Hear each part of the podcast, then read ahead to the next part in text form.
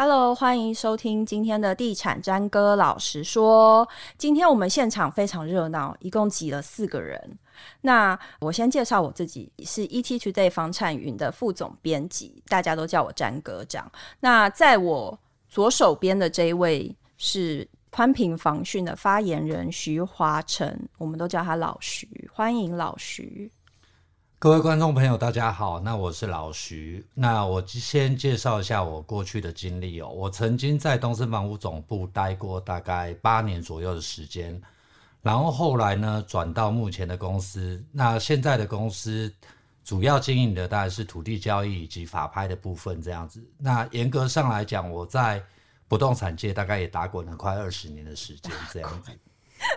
现在好像很少年轻人会讲“打滚”两个字，所以，所以代表我们有一定的年纪。我不要你不要把我算进我们。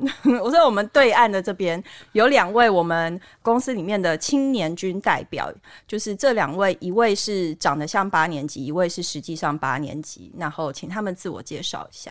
大家好，我是网络新闻中心的军汉。那我可以讲一下我，呃，我自己是一个北漂族啦，从。大学毕业之后就一直在台北工作嘛，那因为都是租屋。那我现在是觉得好像把钱啊存下来，因为一部分拿去缴房贷了，那另啊不是不是缴房贷，是拿去缴房租的租金了。那另外一部分的钱好像用来投资，会比去买房背那个一个月三四万元的房贷来的划算。嗯。但我不知道这样的观念是不是正确的，所以希望等一下能够跟两位前辈来请教。好，谢谢。那这位非常年轻的美眉，她才毕业三个月，来请她自我介绍。嗯，大家好，我是云奇。然后就是因为今年刚毕业，就是也才刚进入社会，所以薪水其实没有很高。然后看到房价就是一直高涨，然后就会觉得好像自己离买房子还很遥远，所以就是可是还是会想要了解一下这个方式，这样。嗯嗯哼，所以不是抗拒。不抗拒，好好。那哎、欸，所以你刚才君汉提到自己是一个北漂族，所以你现在到现在都还是租房子在台北？对，我一直都是租房子。那、嗯、其实我自己很好奇啦，因为像以我一开始租房的经验，一开始刚进公司薪水就比较低嘛，所以可能为了省钱，我就租很便宜、很便宜的雅房。那也是在台北市，但是一个月只要六千块钱，但那环境就真的很差。可能楼下就是黄昏市场啊，所以晚上都会有老鼠乱窜。那老鼠至少还不会跑进屋里，可是蟑螂就会。那种最高纪录一天可以打四到五只蟑螂。然后因为我自己是重度近视啊，我可能去洗澡的时候没有戴眼镜，然后去拿那个莲蓬头，就会看到有黑影在晃动。真的要贴很近才发现是蟑螂，那真的是吓到，赶快回回房间拿那个杀虫剂，而且那个。房间呢、啊、是轻隔间，所以隔壁晚上的时候打呼声你都听得到。嗯、那我还是住了一年啊，因为已经签约了，没有办法。嗯、那我后来常常在想，就是对一个租屋族，不管是年轻人或者是有一点工作经验、有点积蓄，大概大家都会说，可能三分之一的房子啊，三分之一的租呃月薪拿来租屋。那为什么会有这样子的评估标准？或者是对一个年轻人来说？要怎么样选一个心目中比较好的租屋环境？三分之一，老徐其实是差不多啦，因为我们一般在建议年轻人，就是说在租屋的时候，这个租屋的金额尽量不要超过薪水的三分之一。那最主要的是说，不希望你们在房租这一块投注太大的这个成本，这样子。因为如果说你投注太大的成本之后，假设某一天你临时有资金上面的需求。哦，那你可能就要靠借贷度日，或者是说我们所谓的吃土过日子的这种状况发生。那保持在三分之一是说，可以让你控制说有比较灵活的这种弹性运用的空间。那同时可能也可以稍微存到一些些将来日后预备要买房的这些准备金这样子。对，所以我们一般来说，我们大部分都是建议。租金不要超过薪水的三成。嗯哼，其实租房子这件事情，就是真的是你要，其实它跟买房是一样的概念，嗯、就是你要把你的需求条列出来。第一名，你可能想说地段好，比如说靠近公司，然后第二名可能屋况好，或是什么，就是把它列出来。它其实就很像。你想要交往一个对象，那你总不能设定他第一个长相彭于晏，第二个有钱，第三个孝顺，第四个幽默，然后你四个通通都要，那你又不集合，你又不是林志玲，对不对？大家应该都有这样认知吧？所以就是要找到一个好的。租屋空间，我觉得是你，你要先确定你自己想要的是什么。当然，就是以一个刚出社会的年轻人来讲，三分之一要在台北市租到房子，真的是还蛮困难的。我自己的经验是因为后来想说要稍微挑好一点的嘛，可能不要雅房，那我要住套房。然后他也会说，为了安全性，我们可能不要住顶加。那可能要心情好一点，要有窗户，但把这三个都输进去，然后如果可能设定在台北市一万左右，那会发现好像在那个租屋网上的物件马上就少了一半。对，但这种情况下是应该要再加钱比较好，还是做一些取舍啊？就那就不要窗户啊，或者是顶价也没关系。嗯，其实，在品质跟价格之间哦，这个怎么样去衡量，这完全是所谓的见仁见智了。但是有一点建议就是说。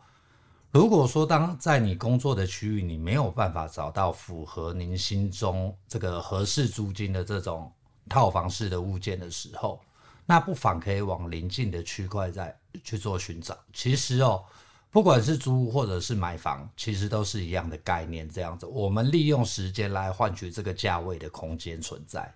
对，比如说您现在在南港上班，那或许你可以找这个。汐止，汐止这边哦，第一个交通时间不会太远，这样子。那再来租金相对南港来说，可能就会便宜非常的许多。对，嗯、所以在这一个倒是不一定说一定要执着在所谓的南港区，然后再来看说啊，我是要顶加啦，还是要没有窗户？何必这样子委曲求全呢？因为毕竟有的时候良好的这种生活品质，也是造成你能够持续呃。努力上班的一种原因。为什么你嘴唇在抖动？是有点紧张，给这个建议。对对对，因为其实不知道这样子讲到底对不对。这样，因为这种东西说真的，就是所谓的见仁见智了。嗯。当然，有些人他可能会觉得说，OK，那我宁可住顶家，我也要多睡五分钟，我不要一大早从戏子这样子大老远跑过来这样子。所以这种东西。就会变得说，就刚刚有提到，就是说你们怎么想？好，那如果说纯粹就金钱的这个观点去看的话，那当然我们会建议，就是说我们可以刚刚说的，从邻近的区块去找一些便宜的租屋物件来做，但品质比较好，因为毕竟顶家或是。没有窗户的房子都或多或少有它的缺点，顶加是安全性的问题嘛。那没有窗户的房子，你长期在那里面也会有健康上面的疑虑。我想，就是你在中南部的爸妈应该也不见不乐见有这样子的状况，太辛苦了。对，这是真的。因为我之前也住过细致，是没有窗户的房子。戏子就够湿了，还没窗户。对，然后每天除湿机就是二十四小时开着，然后一桶一桶拿出来。虽然我现在在南港也觉得还是很潮湿啊。嗯嗯嗯嗯，是。哎、欸，那你们除了就是对于就是你有打算要一辈子这样租房子租下去吗？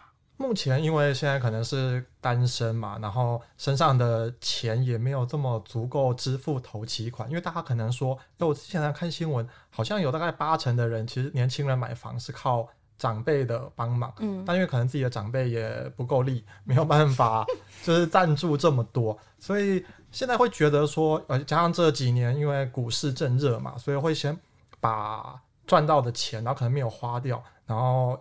也不用缴房贷，所以就拿去投资股市，好像觉得一边投资，然后一边缴比较少的租金，会比买房背房贷来的划算。就长期来看啦，投资房地产跟投资它的收益，可能甚至是比你投资这些所谓的金融产品风险性更小，投报率更高这样子。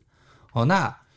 早晚都要买，那虽然说可能第一桶金比较不足，那当然这个其实还是有一些其他的解决办法这样子哦，甚至有没有考虑过说一开始可以找人合伙来购入第一间房子这样子？合伙是用什么样的形式啊？呃，就是说，比如说呃，比如说第一桶金不足的话，那未来在登记的时候可以把产权登记为。各二分之一。假设你找另外一个人的话，对不对？那未来等到真正的好，比如说价格涨上来，或者是说你有其他的一些看中的目标，想要自己独立去购买的时候，我们再把旧的这个物件卖掉。那当然，如果有获利的话，是双方对分这样子。不过这无形之中，虽然看起来你的获利会减少，可是相对的，你的支出也会减少这样子。对，那呃，我觉得这样子去做的话，或许会是比较快存到第一桶金的方式。这样，因为就台湾目前的不动产市场来看的话，其实我认为短期之内啦，房价应该都还是会做一个缓慢。提高的一个这种，所以你的意思是要他去投资哦？呃，就是说，也不是说叫他去做投资，而是说这种可以投资自住两相宜，而不是投资。不过这个有个难度，就是要找到一个很好的朋友，对，值得信任，朝夕相处，对，住在房子里，对。或者是说，你可以找，比如说，当然对你而言，你可能会是比较自住的角度嘛。但是有没有可能有亲戚朋友可能愿意稍微帮忙一下这样子？他可能是站在比较投资的角度去做思考这样子。哦，或许这这也是一种可能性。对，嗯，反正有很多种可能性啊。对，那刚刚说到嘛，就是要懂得撒娇嘛，对父母要孝顺嘛。对，那如果父母不够力的话，那就可能就另外。找其他方式，这样孝顺亲戚也可以。孝顺亲戚，假设我就是很想要当一个台北人，当天龙人，因为觉得可能享受交通的便利啊，购物、呃，看电影啊，欣赏音乐会啊，这些很方便。那如果以台北市来说，是不是租一辈子的钱会比买一间房子来的划算呢？我想这也是蛮多身边有些朋友的疑问。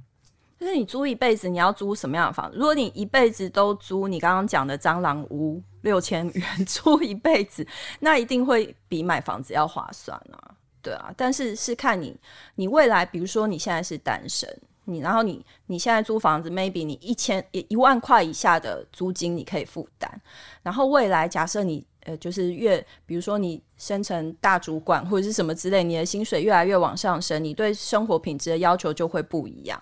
那或许你结婚生小孩，你对租屋的条件又不一样，你可能需要到两房，或者是未来可能三房。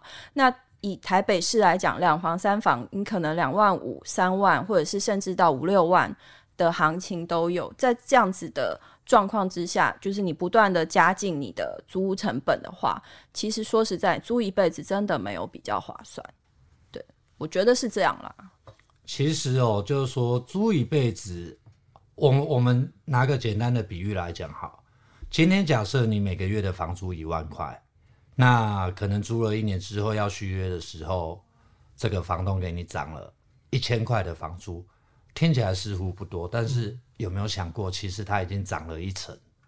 对，那就是说，在这种呃换算的比例之下，其实我个人还是比较倾向要买房的这样子，因为买房其实刚刚有说到，就是一种所谓的强迫储蓄这样子。那何况现在呃，因应高龄化社会，政府也有推出一些，比如说以房养老啦这一些相关的政策。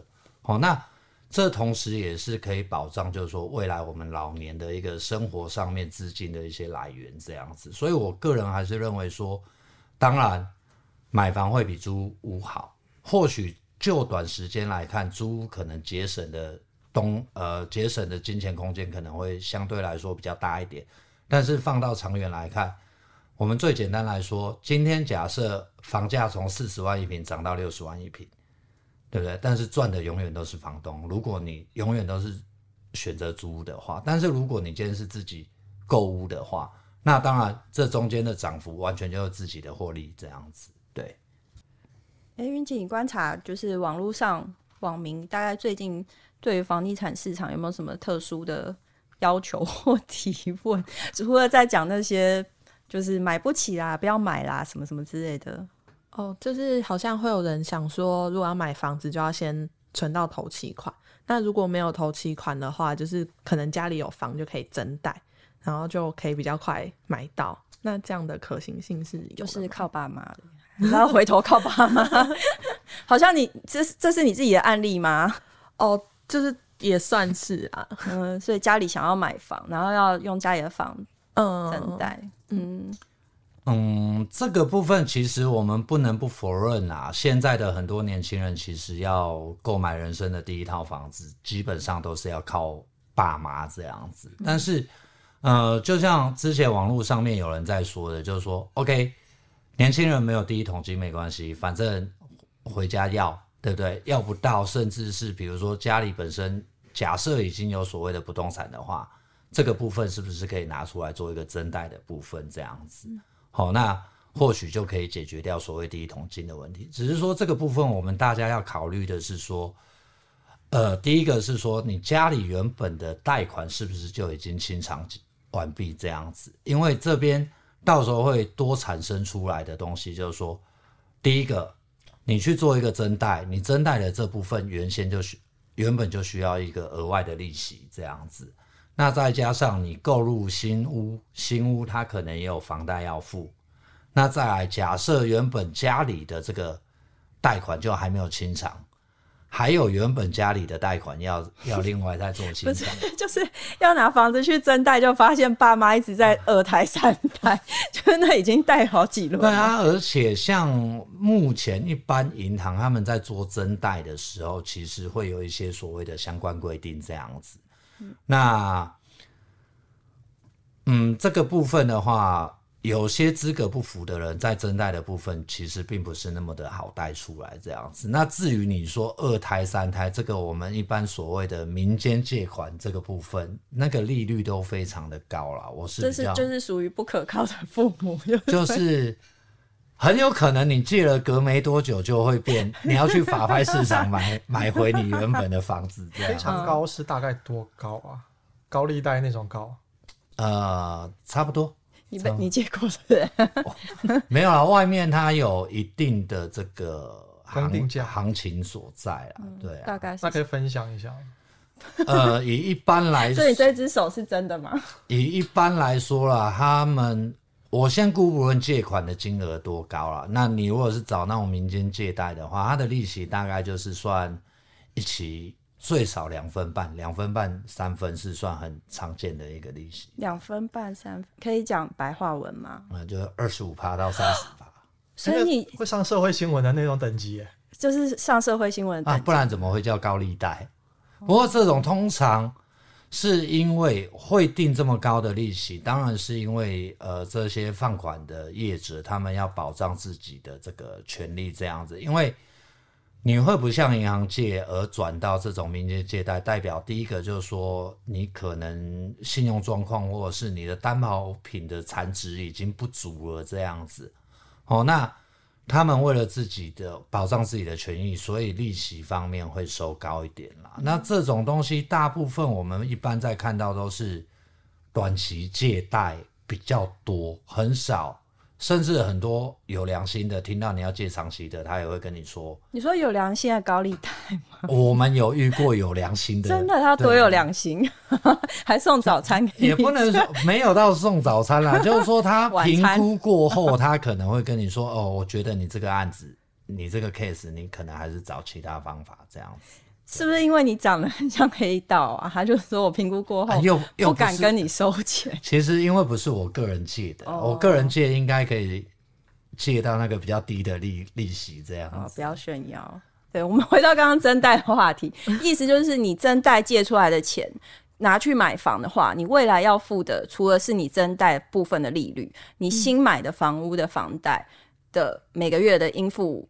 呃，就是应付的金额，你还要把它加上去，所以它会变成一个更大的负担。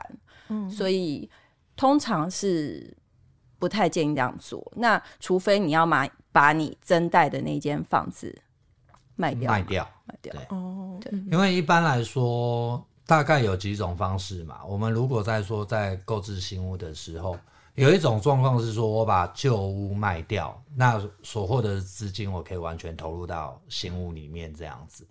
那另外一种就比如说，OK，我现在要买所谓的预售屋，好，那当然，呃，我前面的资金不够，所以我利用增贷的方式，先去缴所谓的头期款。那当然，我们知道所谓的预售屋，它的负担是比较轻的这样子。那等到它完工之后，再开始付真正的贷款之前，因为前面都是所谓的工程款项居多。好，那真正放要缴贷款的时候，可能也是要考虑到把旧屋卖掉。好，那这样子才可以减轻我们这个新房子它真正的一些这种。金钱上面的压力这样子，如果说你金钱的准备不是很充足的话，就是说尽量不建议就用这种以债养债的方式啦，因为到最后你的支出只会越来越多。那只要你的现金收入或者是所谓的这种周转没有把握好，很容易很容易就会出事情。嗯，先把房子卖掉，其实比。纯真贷应该来得容易，但另外一个很大的问题就是变相要继续跟爸妈住。啊，有的时候委屈一时，是这应该也是蛮多人会挣扎的一个点吧？嗯，我猜测的啦。啊，当然我是蛮挣扎的，但因为一天到晚跟妈妈吵架，有有有，有 我我妈我妈听节目说不要再讲我们两个吵架，因为邻居都会问我们俩到底吵什么。OK，这一个就是说，当然，我觉得能够跟父母住，其你要讲什么法喜充满的话？没有没有，展现孝道是是是一种可以表现孝道的机会啦，对不对？搞不好我们会有意外之财，也不一定。那是你。好，那呃，如果说没有办法的话，那当然就是短期。可能从原本的暂时转到所谓的租屋去这样子，或许这会是比较容易减轻负担的。假设真的有那么厌恶爸妈这样子，嗯，对，嗯，那我个人是觉得说，就是爱妈妈好结案，也没有。其实我一直很想脱离我妈，只是脱离不了。你妈等下也叫你不要再讲，好，有可能。对对对，那你们还有就是对方有。有话要说，你要举手。他有同呃朋友去看房的时候遇到好像不太好的经验。哦，嗯，大概是怎样？就是他去买房的时候，然后代销他的态度就很不好，然后他就想说，如果他真的很喜欢那个物件的话，就是应该要忍气吞声去买嘛。嗯，不是，因为他他可能也是房地产同业，他有可能讲说，他也不好意思说，当然不能忍啊。这种很，但要是我，可能就说，当然不要忍啊！为什么？就是就像你，你去就是买房子，去买任何东西都一样。你去假设你去一间服饰店，你买一件衣服，然后那个店员态度很差，我不能试穿哦，这不适合你哦，什么什么之类的。那你你当然也会觉得我不买了，我要出去，是不是这样？就是除非你真的非常喜欢那件衣服，那你可以换一个店员吧。就是我我我自己认为是，其实代销业者或者是防重人员，其实现在态度差的其实已经算不多了，因为其实现在网络非常发达，很多人只要态度一不好就被写上网络上，对，会被 diss 这样子，所以还是你可以去，比如说你可以去找专现场的专案经理啊，就说，哎、欸，你们这个 我自己有投诉过啊，我就是会说，哎、欸，你们这个。服务态度有点不太好啊，或者什么，就是我真的很喜欢你们的房子，就很诚恳的说，嗯、我真的很喜欢你们的房子，可是他真的态度好差哦，这样子。就是、那这这个有可能就是说，当然在尽可能，如果说现场的案场经理接到这种投诉之后，嗯、当然有可能会换一个业务给你这样子。嗯、不过呢，也有可能会造成说，其他的同事为了怕跟该名业务交恶。所以可能在对你后续的服务上面，也就没有那么的尽心尽力这样子。嗯，那一般来说，我们会觉得啦，就是说，呃，当然不能排除，就是说，目前有一些从业人员，他们可能会利用这种所谓不好的态度来先筛选掉一些他们认为比较不可能成交的客户，避免浪费时间这样子。哦，那假设真的有能力，然后又遇到这种。呃，态度不佳的业务员的时候要怎么样处理？我个人会认为啦，当然，或许詹哥刚刚说的投诉是一种方式这样子，但是我不认为说这是最好的处理方式啦。哦，通常，呃，我们会建议就是说，因为我们看房子也不可能谈一次或者是看一次就立马决定这样子。那下呃，比如说我们第二次再去看房的时候，我们可以找第一次没出现的这种朋友或者是家人陪同，以新买方的。你说看起来比较有钱的家人，不是不是啊，去租一台宾士车。前提是你要先很诚恳的让对方知道说你你确实有这个买房的意愿存在这样子。那至于其他条件是后续再谈的事情。嗯对，那呃或许就是说，那当然在新的客户上门的时候，你就可以比较挑选你可能看得顺眼的这种接待人员这样子。那上次那个。造成你心情不好的，你可能就可以不要选择由他来做一个接待的动作，这样子。对，嗯嗯嗯。哎，我突然很好奇，怎么样的言行啊、谈吐啊，或者是穿着，会被认为可能只是来闹的，或者是买不起这间房？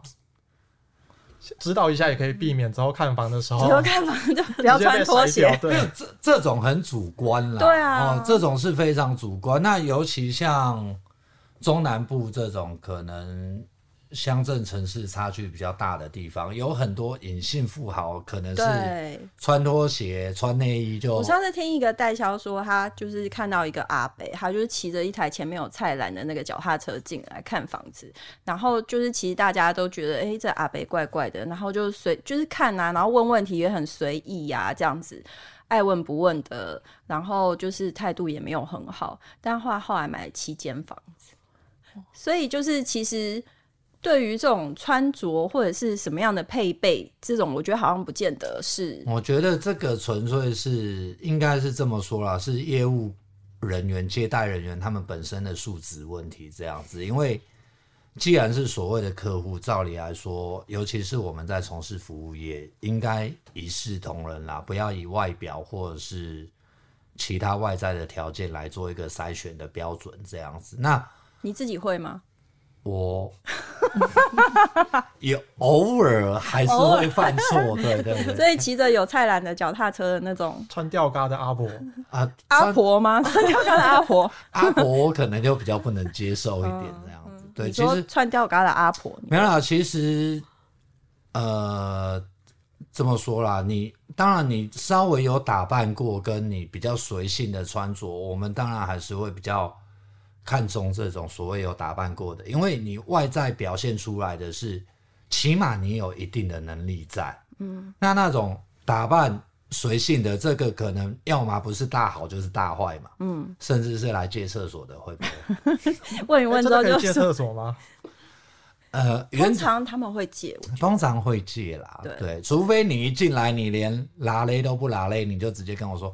小姐，不好意思，有没有真的很急的时候，一定是直接问啊。那就是说，大家再补一句说，但我等下出来会稍微看一下，这样应该就可以借了吧？没有，基本上应该大家都会大开方便之门啦。对啊，因为要服务在地居民。对对对对对啊，社区化经营这样子。嗯哼。哦，所以就外表这一点来讲的话，我必须承认，就是说，确实。偶尔会有这种狗眼看人低的状况发生，这样子，对，那只是说，就建议嘛，反正我们都要去看房子，那这本来就是一件开开心心的事情，那自然我们也稍微打扮一下，不是说你一定要把什么全身上下昂贵昂贵的配备全部都带上来，订婚的金饰，什么劳雷呀，然后什么钻戒啊，全部都拿出来，不用，就是穿的干净整齐，然后。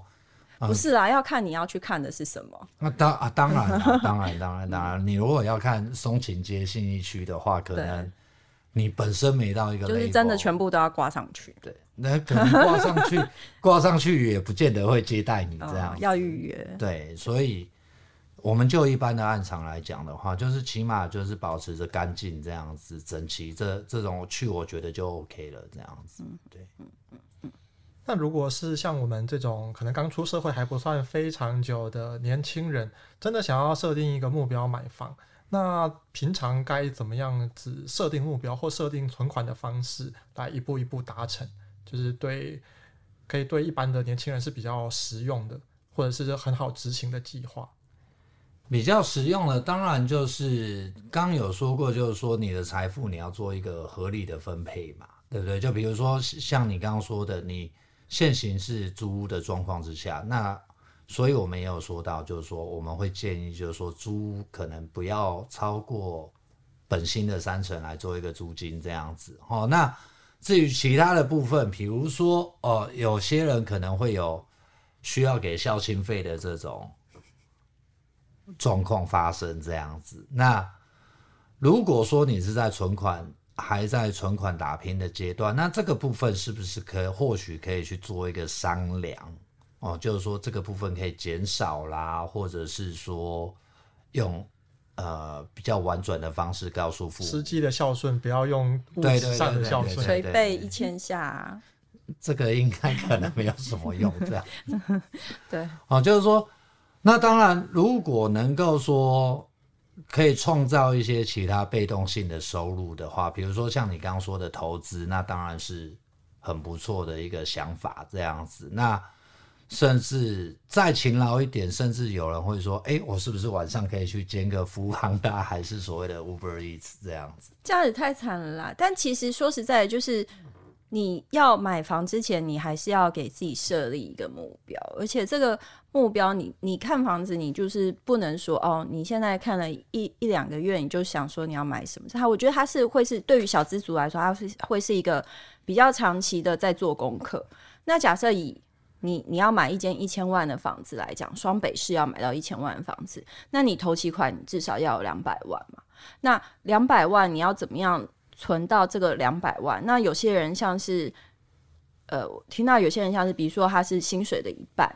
去存款，然后呃，其实这样子的存款的时间，再加上投资，可能假设以三万块，然后之后你变四万块来讲，可能一段时间大概多久？一一万五乘以十二，有如果两万，有点久，就哎，如果是两万，四年就一百万。对，加个年终的话，对对对，没有啦。就是、其实我觉得这个东西还是回归到我们过去常常在提到的所谓的“先求有，再求好”的这个观念，这样。是先买小房再换大房的，或者是先买小再换大，或者是先买远再买再换近之类的。对对对，就是说，呃，在你能力范围之内，你先以最不造成负担啦。当然，无论如何，一定都会有所谓的负担存在。对对，只是说怎么样。当然，我不可能要求你说你现在就给我去新一街看一间起跳五六千以上的，这这种太不切实际了。但是有没有可能，比如说啊，我举个例子啊，好了，像之前这个 A 七跟板桥合一宅推出的时候，其实很多人是去排队抽签的这样子，所以当时有很多人就说，我抽中，我等于就中乐透。对，那虽然说远了一点哦，因为。比以所谓的福州为例的话，它其实并不是在板桥的市中心，它离市中心还有一小段的距离。那这就符合了我们说的以时间换取空间的这个概念。这样子，虽然说它的点是比较偏了一点，但是它的单价可能就稍微比市中心那边低了非常的多。这样子，那可以让大家去做一个比较能够接受的范围。对，那。再讲到现在来讲，以现在他们那边的行情来讲，其实过了大概五年左右了吧？哦，他们房价基本上都从当初的十几万涨到目前的可能二十二、二十三万左右。哦，以 A 七的案例来讲的话，当初抽签应该是十五万一平，那你看现在目前的市场行情大概二十二左右，明年就可以翻倍卖了。翻倍到，因为听说目前以 A 七来讲，附近的这个新的预售案可能都已经开到接近快四十左右这样子，三十几一定有。所以你看这中间其实短期的涨幅也是算相当的惊人，这样子。对，嗯，是。好，你们还有还有什么问题吗？嗯，还是我们真的很会解决问题，他们都没问题。最大的问题是最难解决的，最大的问题就是钱。其实讲到最后，就是大家发现只有那个一个解决问题的方式，就是下辈子投胎之前要先找好。比学投资更重要的是，对对，那可以去好好买几炷香啊，把钱花在那上面。所以现在开始要转向另外一个一个方向，就是朝基因的这个方向去做迈进就对了。今天下班之后都去扶老爷爷老奶奶过马路，真的啊，可以可以试试看，多做善事，多积一点口德之类。嗯、或许会。所以我们结论，我上次被讲结论做太快，我现在要做慢一点。嗯，所以所以呢，就是希望如果网友们如果对房市有其他的意见呢，可以你们可以留言到 ET Today 房产云的粉丝团里面，然后可以署名留给我，或是。你想留给谁都可以啦。其实你如果有意见，我们或许之后也可以在节目上为大家解答。这样，今天谢谢大家来我们节目里面尬聊，谢谢，拜拜。